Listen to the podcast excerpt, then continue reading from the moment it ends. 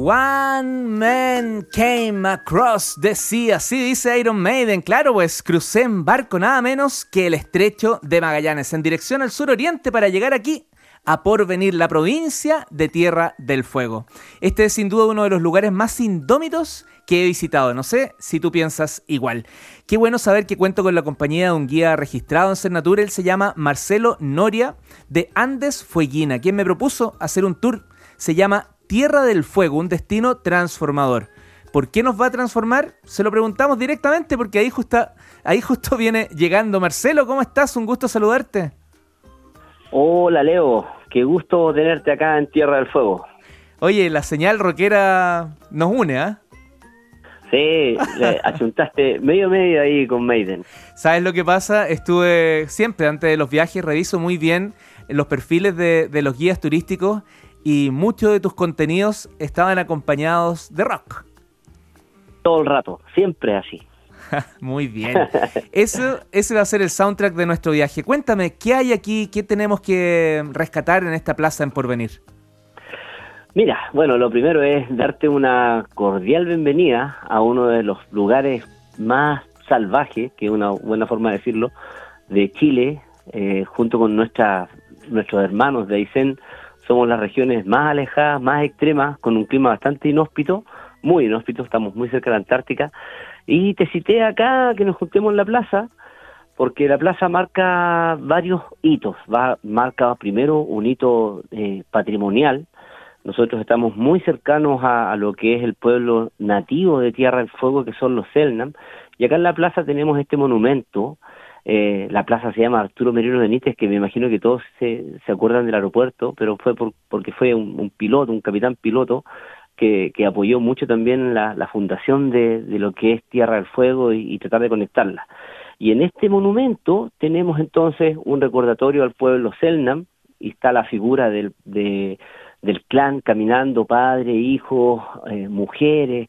Ellos eran un pueblo nómade que, que se desenvuelve caminando por toda la isla de Tierra del Fuego, lo cual es mucho decir, porque la isla es gigante, de repente uno da cifras, pero uno no puede entenderlo. Pero la isla es más grande que algunos países de Europa. Mira. Eh, sí, así es. Y por el otro lado tenemos una imagen de, de las ovejas, que también se asocia a lo que fue el poblamiento por parte de los colonos y los pioneros que llegaron a, a estas tierras tan alejadas y que forjaron su familia, sus vidas y que nosotros somos herederos de ambas culturas. Así que por eso era invitarte acá y desde acá movernos a ver el patrimonio que tenemos tanto cultural y natural para compartir con los visitantes en Tierra del Fuego. Maravilloso. Un detalle que no quiero que se me escape en algún momento del viaje, mientras tú sabes que venía más del sur, directamente desde Punta Arena, me encontré con un cartel que decía, aquí está la mitad de Chile. Sí, eso es porque mm, tenemos en el kilómetro 50 sur, llegando a Fuerte Bulnes justamente, eh, tenemos la mitad geográfica de Chile y considerando el territorio antártico. Claro. Que ah. también es bueno por, por la sintonía que, que, tú tienes en la radio, la gente que nos escuche, que es bueno también ir informando y divulgando eh, noticias en el fondo o información porque no tenemos que saber pero eh, Chile, ¿no es cierto? Uno que lo ve como una franja larga y angosta, eh, consideramos el territorio antártico hasta la latitud 90, hasta el polo sur. Pero ojo, recordar que la Antártica no tiene eso, esa calidad de pertenencia como otros países. La Antártica es un continente de ciencia y paz. Y así como nosotros tenemos colocado en el mapa eh, hasta la latitud 90, también compartimos ese, esa reclamación de territorio con Inglaterra y con Argentina, pero eso demuestra que somos eh, países hermanos y que estamos aquí en, en, una, en un lugar de paz y ciencia. Y en Punta Arena, en el kilómetro 50 sur, está la mitad geográfica de Chile. Súper, súper buen dato. Ahí tengo mi foto guardada, ya la voy a subir a, las redes sociales.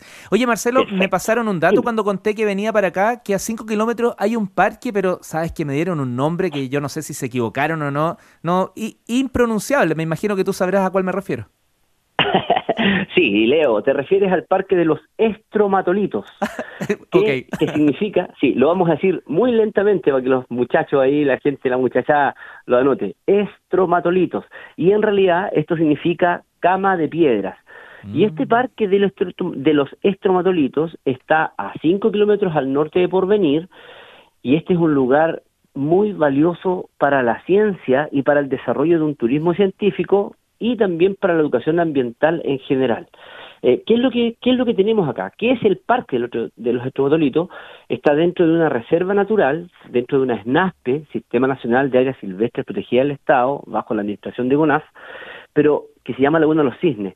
Pero en este lugar está la forma de vida más antigua del mundo, una cianobacteria que es la causante de que exista el oxígeno en el mundo hoy. No, ¿en serio? sí, en serio, vamos a dar cifras porque uno de repente en, nuestro cerebro no lo puede entender, pero imagínense que la Tierra tiene 4,6 mil millones de años y, y los estromatolitos tienen 3,6 mil millones de años antes del presente. O sea, suenan, suena a números impronunciables, ¿no es cierto?, incalculables. Mm. Y existen 11 o 12 lugares en el mundo con este tipo de vestigios, porque lo que estamos viendo son fósiles vivientes, y Tierra del Fuego tiene uno. Entonces es un lugar que tenemos que conocer y es una invitación a meterse en el mundo de la ciencia, pero también de la historia de nosotros, porque todos respiramos aire y ellos, estos pequeñas bacterias, lo producen. Oye, y tan cerca de Porvenir, 5 kilómetros, si no me equivoco. Sí, Sí, en pues. bicicleta lo vamos a hacer. Claro, no, maravilloso. Yo, yo te miro. tú, me llevas. Oye, eh, Marcelo, mira, eh, esto es como la, lo que le pasa a todos. Pues cuando uno va a ciertos lugares, como que tiene una imagen en la mente antes de llegar, y así como pensaba que había solo nieve, y, nuestra guía anterior me contó que hay mucho pulmón verde. Em, también yo me imaginaba que iba a poder ver pingüinos, pero no he visto ninguno. ¿No hay? Sí, nosotros tenemos, bueno, mira, igual que de repente uno quiere dar tanta información y tiene que ser resumido, pero hay que pensar que Magallanes, la provincia de Magallanes, más del 60% de la región es un área protegida del Estado. O sea, acá tenemos lugares prístinos, que son palabras que uno de repente no comprende, pero estamos diciendo de que no son tocados, son lugares intocados, donde la presencia de gente es casi nula. Eso significa que todavía podemos encontrar la vegetación o la flora, la fauna intacta y cómo se ha mantenido en los últimos millones de años. Un paraíso. Entonces es interesante, claro. Y pingüinos tenemos nosotros en la región de Magallanes, tenemos eh, una isla que es la isla Magdalena, que es un monumento y se llama Monumento Natural Los Pingüinos. Pero los pingüinos también tienen épocas en el año donde tú puedes encontrar más pingüinos porque se juntan para buscar pareja y criar pichones, pero después se van al agua y hacen sus migraciones. Pero acá en Tierra del Fuego tenemos una reserva y tenemos una joya, así, esa es la palabra, una joya, un tesoro de la naturaleza, con este ave tan carismática que es el pingüino, y se llama la Reserva Pingüino Rey que está a 113 kilómetros de Porvenir, y aquí viene lo interesante, recordar que estamos en una zona tan extrema que nuestros caminos son de ripio, así que vamos a tener que manejar con mucho cuidado, ojalá no sobrepasar los 80 kilómetros por hora, porque el camino de ripio significa que no está pavimentado, sino que es de piedra nomás, y nos vamos a ir con calma y vamos a ver este pingüino que llega a medir más de un metro, es un pingüino muy grande, muy bonito. Qué maravilloso, qué bonito. Estas son las cosas que la vida nos regala cada cierto tiempo y hay que saber admirarlo. Así es. Te pasaste.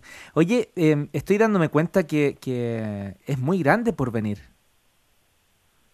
Eh, mira, la verdad que Tierra del Fuego es compartida por Chile y por Argentina.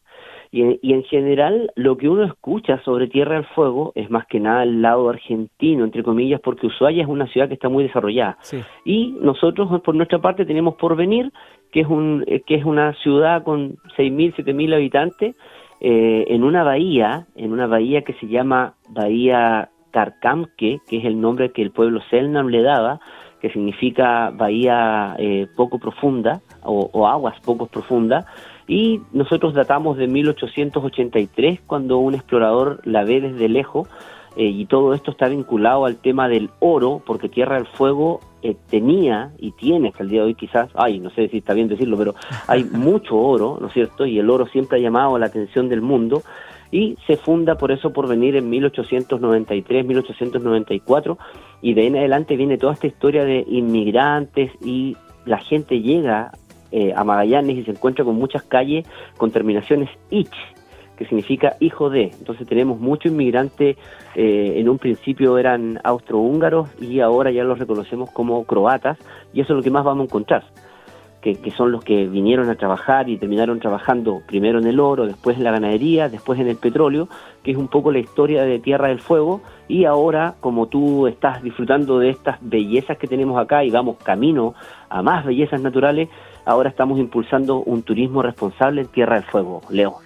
Oye, yo me voy a quedar contigo recorriendo, probablemente vamos a contar más lugares y, espacios a través de las redes sociales, pero, pero antes de esta despedida al aire, yo quisiera que me hablaras un poquito también de otro lugar que se sabe muy poco, pero muy poco, y me dijeron, pregúntale a Marcelo, porque él seguro es de las pocas personas que te va a contar bien qué es esto de la esfinge de hielo.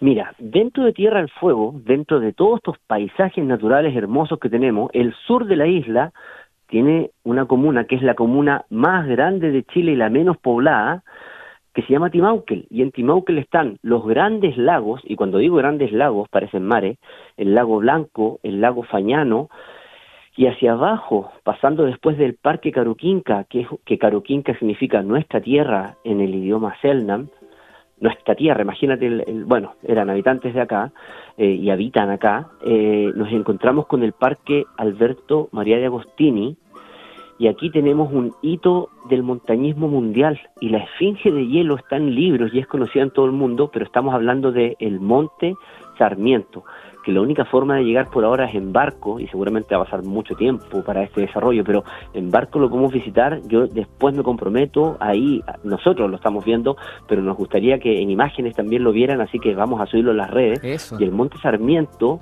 eh, tiene está puesto en libros y de Agustini, que es este nombre, ¿no es cierto? Este salesiano que llegó acá en, en, 1900, dedica 30 años de su vida a encontrar, a buscar las rutas y finalmente en el año 56, con edad bastante avanzada, logran generar una expedición. Pero mira lo interesante, todos nosotros, en general el mundo de la montaña, como que se enfoca en el extranjero. Y acá en la región de Magallanes tenemos la cordillera Darwin, que pertenece a, este cordón del Monte Sarmiento, y es la cordillera menos explorada del mundo. Entonces todavía tenemos lugares, como lo dije al principio, donde el hombre no ha colocado el pie. Así que muchas veces miramos hacia afuera, pero acá en nuestro país tenemos bellezas naturales que tenemos que ser capaces de descubrir. Qué increíble lo que nos dices, Marcelo, y cuán cierto resulta comprender esta, este, este lugar indómito dentro de nuestro propio país y que a veces no sabemos aprovechar. Y miramos también, creemos que afuera el, al lado, en el vecino tiene el pasto más verde que el nuestro. ¿ah? Clásico. Sí, eso, eso, eso siempre pasa, ¿no es cierto? Oye, Marcelo, te quiero agradecer este viaje y que le cuentes a todos nuestros alumnos y alumnas dónde pueden conectar contigo para que cuando vayan a Magallanes recorran estos lugares. Mira, pueden conectar conmigo en todos sabemos que las redes sociales son algo potente ahora, entonces colocando mi nombre, así tal cual en Instagram, marcelo.noria, voy a aparecer con una parca roja y con cara de viva Magallanes, y ahí me van a encontrar marcelo.noria.mg de Mountain Guide, que es una historia, es otra historia para otro día, y en Facebook también aparezco con Marcelo Noria y, y colocando mi nombre en un buscador seguramente va a aparecer. Pero Leo, quería hacerte una invitación antes de despedirme. ¿Ya?